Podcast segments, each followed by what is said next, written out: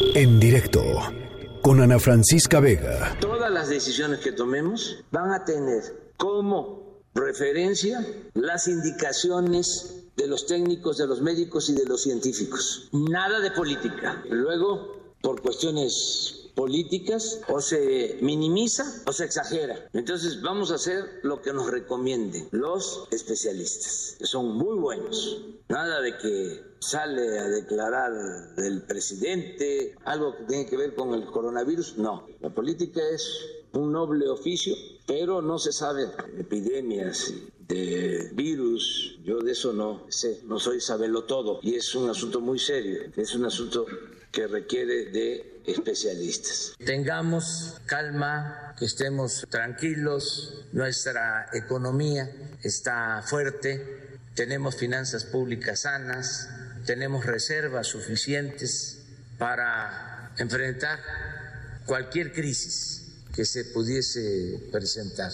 Vamos a mantener una política económica que proteja a los más débiles, Pues eh, las últimas semanas hemos estado viendo las distintas respuestas de, gobiernos de, todos los países, de muchos países en donde ha llegado el COVID-19 eh, y las aproximaciones en términos de estrategia, de estrategia de contención o de estrategia eh, de, mm, realizar, por ejemplo, una cantidad importante de pruebas para ver si la población ha pasado de, una etapa de, de, digamos, de transmisión de virus a transmisión de persona a persona, tipo comunitario, digámoslo así, más allá de haber em, eh, importado el virus de algún lugar en donde, en donde venía pues infectado eh, alguna persona.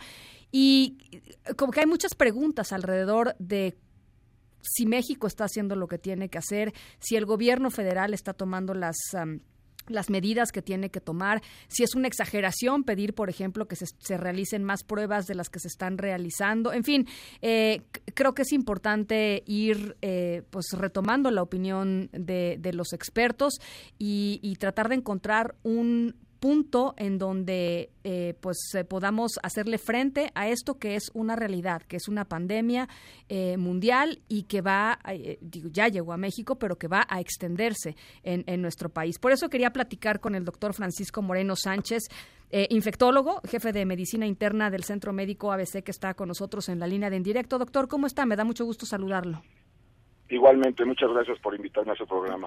A ver, doctor, em, eh, ¿México está haciendo las pruebas suficientes? Vayamos por preguntas muy, muy concretas. ¿México está haciendo las pruebas suficientes? ¿Cree que se tendrían que estar haciendo más?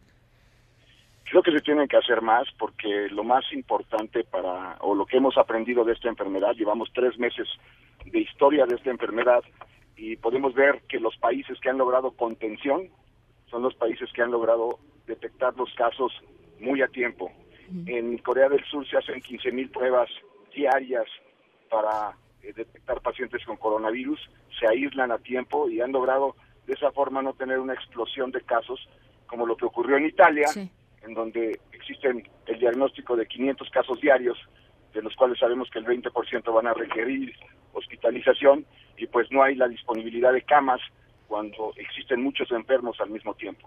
Es cierto que los casos que tenemos ahorita han sido casos de importación, es decir, casos que llegan de otros países. Pero me preocupa eh, el tipo de protocolo de seguimiento que se está dando en el aeropuerto.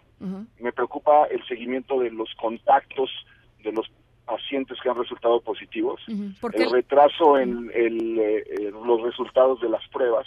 Todo eso hace pensar que eh, probablemente ya empiece a haber casos comunitarios, si no es que ya existen, y me preocupa que sigan existiendo eventos como un evento que va a haber próximamente en donde hay 150 mil invitados eh, a un sitio cerrado, eh, en un momento en el que se han cancelado eventos en todo el mundo eh, de mucha menor proporción, con un riesgo muy grande de que en estas situaciones tengamos una un contagio masivo.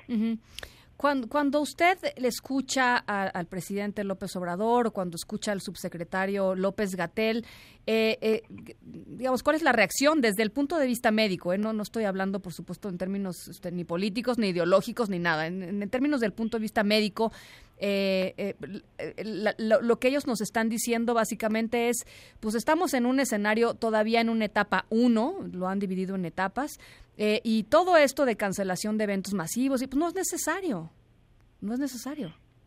A mí me preocupa evidentemente yo quisiera ser el exagerado y yo quisiera ser el que esté equivocado y que al final lo único que tenga que hacer es pedir una disculpa. Mi sensación es que si tú exageras y te previenes de más en una cuestión de salud, haces medicina preventiva.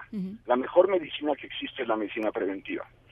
Si tú no exageras y tú no haces de más y resulta que sí te enfrentas a un escenario como el que tiene Italia, en donde hay 4.000 individuos en casa que no tienen camas de hospital y que se están muriendo en casa. Por eso tienen la mortalidad del 6%. Eso es lo que a mí me preocupa, que tenemos las dos versiones, la de Corea y la de Italia. Italia se tardó en hacer pruebas, Corea no. Eh, el, eh, el, punto que, que, digamos que nos han que nos han dicho constantemente es que este es un virus eh, que se que se contagia muy fácilmente pero que no es, eh, no es muy mortal, digámoslo así, que, que, ataca sobre todo a poblaciones vulnerables como adultos mayores con alguna este, condición preexistente o inmunodeprimidos, etcétera, etcétera. Pero aquí el punto, doctor, y quisiera entenderlo bien, y creo que es importante que la gente que nos escucha lo entienda bien, la preocupación es la cantidad de gente que podría infectarse y que podría requerir de alguna manera algún tipo de cuidado que no se le va a poder dar porque serían muchísimas personas las que estarían este, tratando de, llegar al sistema de salud, ¿no? Esa es, la, esa es la preocupación, por ejemplo, en, un lugar como México.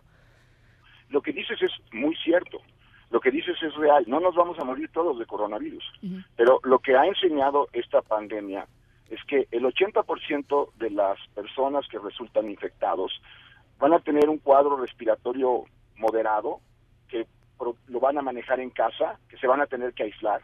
Importante, se van a tener que aislar 14 días. Sí.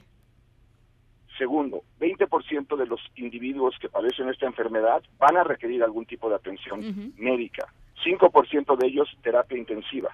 La mortalidad ha dependido en los otros hospitales, en los otros eh, países, del número de pacientes que pueden ser atendidos.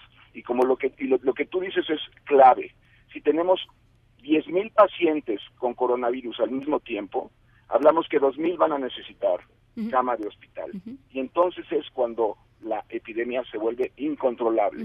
Una de las grandes críticas que tiene ahorita el gobierno de los Estados Unidos es que no hicieron pruebas a tiempo. Y mi preocupación es que ocurra lo mismo.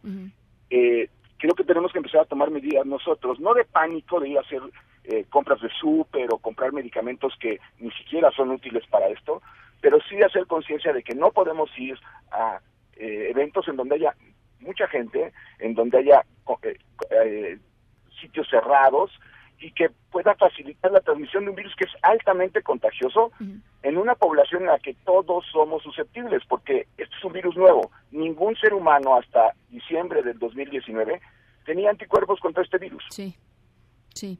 Ahora, eh, ¿qué, hemos sabido y qué se ha aprendido de, del virus en términos de su propagación? Hay por ahí eh, varios estudios de, de, crecimientos, de crecimientos exponenciales. Hay también ahí una cifra de que, digamos, eh, el número de gente contagiada en México em, explotaría, digamos, a partir del 20, del 20 de marzo, que empezarían un incremento mucho mayor.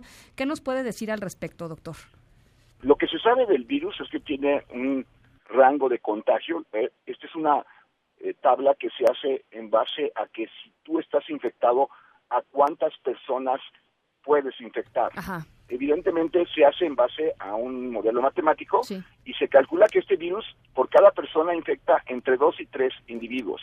Pero entiende que las situaciones de los países pueden ser muy diferentes.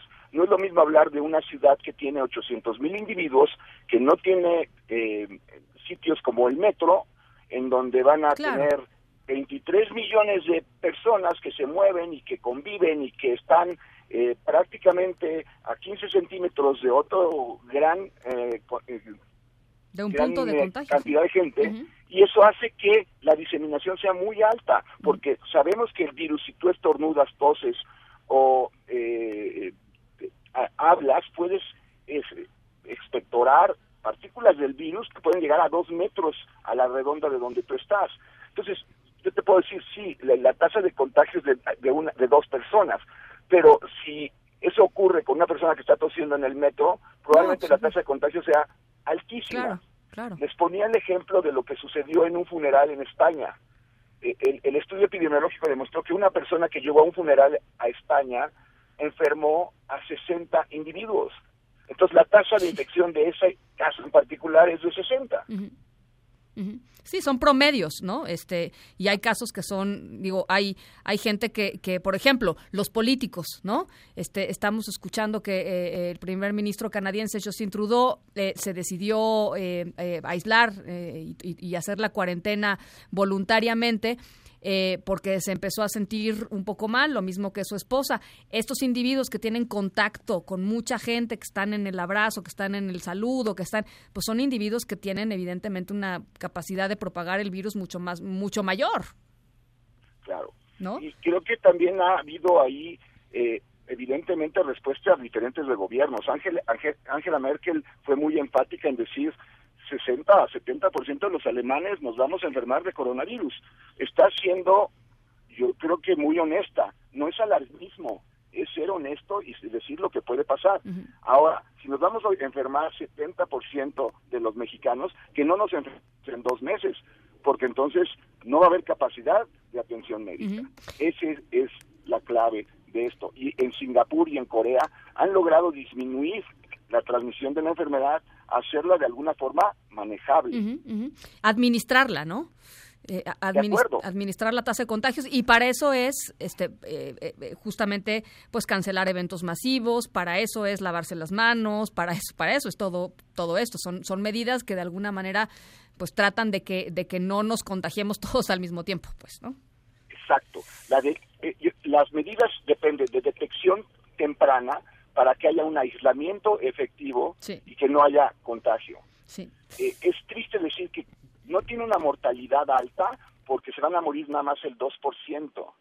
Hablar de una enfermedad que mata el 2% de la población es hablar de una enfermedad grave. La influenza mata el 0.1% de la población. Es 20 veces más letal que la influenza. Y todos somos susceptibles a esta infección, a diferencia de lo que ocurre en la influenza, en donde si tú tienes eventos anteriores de influenza, tienes cierta inmunoprotección, tienes una vacuna y tienes un medicamento que te puede ayudar. Aquí no.